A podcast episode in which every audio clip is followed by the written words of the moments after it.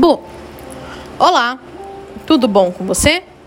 Eu sou Caroline Salve, sou astróloga e vim aqui para falar a energia desse dia 19 de março, sábado. O Sol está no seu último dia de peixes. E hoje temos os últimos indícios, conexões das questões piscianas. Ele não faz muitos aspectos no dia de hoje, mas ele faz um aspecto muito especial. Ele faz um aspecto positivo com Plutão em Capricórnio. No começo do mês de março, a gente lidou com alguns impactos e algumas decisões que precisaram ser tomadas e resolvidas de situações que estão acontecendo desde 2021. Você se lembra do que, que você precisou rever, o que movimentou na sua vida? Pois bem, hoje você pode receber um presente em relação a essas decisões que foram tomadas. Observe bem a sua casa do mapa astral onde você tem o signo de peixes e capricórnio. Ali está bem evidente desde fevereiro.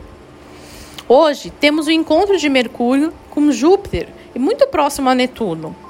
Temos muita ampliação das ideias, das trocas, dos projetos. A nossa mente trabalha tão bem e tão de forma favorável que isso vai ser muito benéfico ao longo dos próximos dias. Ainda temos uma tensão muito forte de Vênus com Urano.